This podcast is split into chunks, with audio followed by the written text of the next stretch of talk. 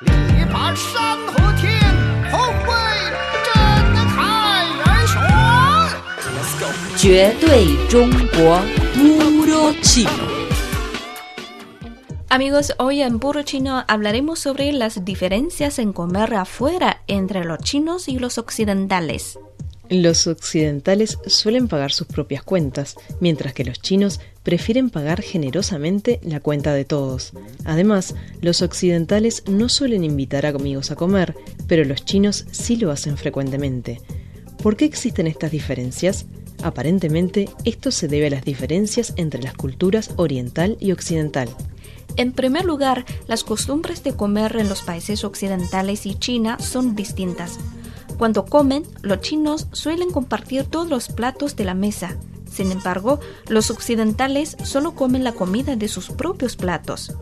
Además, los cubiertos de la región del este y la del oeste tampoco son iguales. En el oeste se usan platos, uno por persona, con su respectiva comida dentro, cuchillos y tenedores. Cada persona corta la comida directamente en su plato y solo come su propia parte.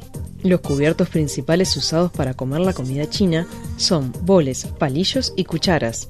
Además, los restaurantes chinos suelen dar a cada uno un platillo y poner en el centro de la mesa los platos con verduras y carnes en trozos pequeños, así que cada uno puede tomar la comida en su platillo utilizando los palillos o la cuchara.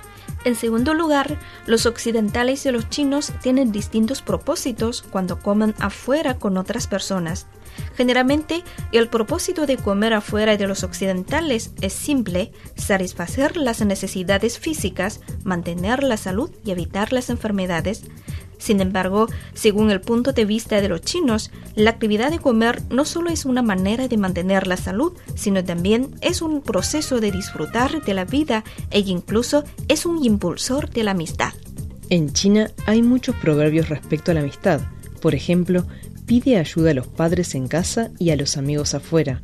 O es más fácil alcanzar a la meta si tienes muchos amigos. Y para los chinos comer con amigos es uno de los métodos más frecuentes para mantener la amistad. Después de una comida exquisita, todos están muy contentos y así la amistad también alcanza a profundizarse en un ambiente cálido. Por eso, en general, en China solo una persona paga, aunque en diferentes ocasiones los propósitos son distintos. Por ejemplo, cuando me ayudas a completar un trabajo, te invitaré a comer para agradecerte y en esta ocasión, sin duda, pagaré la cuenta yo.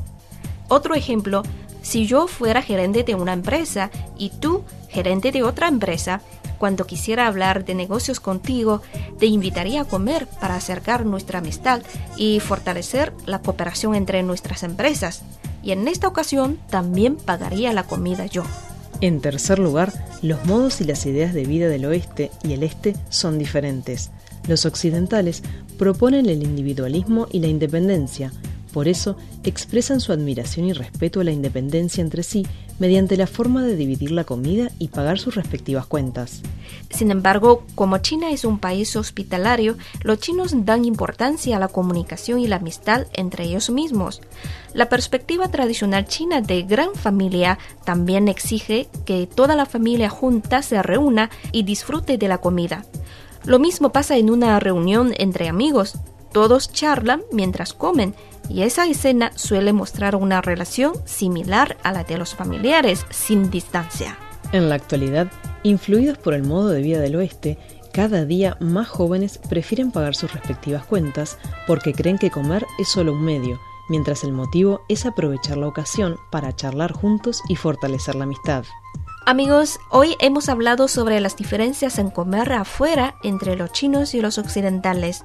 Por más información, visiten nuestras webs espanol.cri.cn o espanol.china.com. Seguimos con más China en chino.